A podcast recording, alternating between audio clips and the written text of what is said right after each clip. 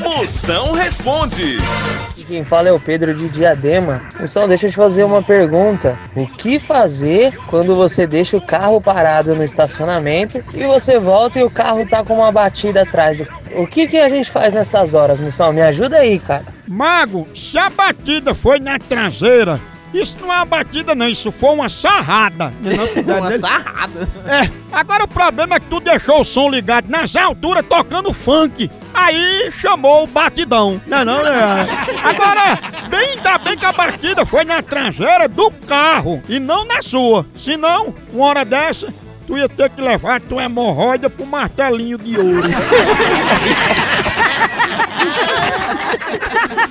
A hora do Moção.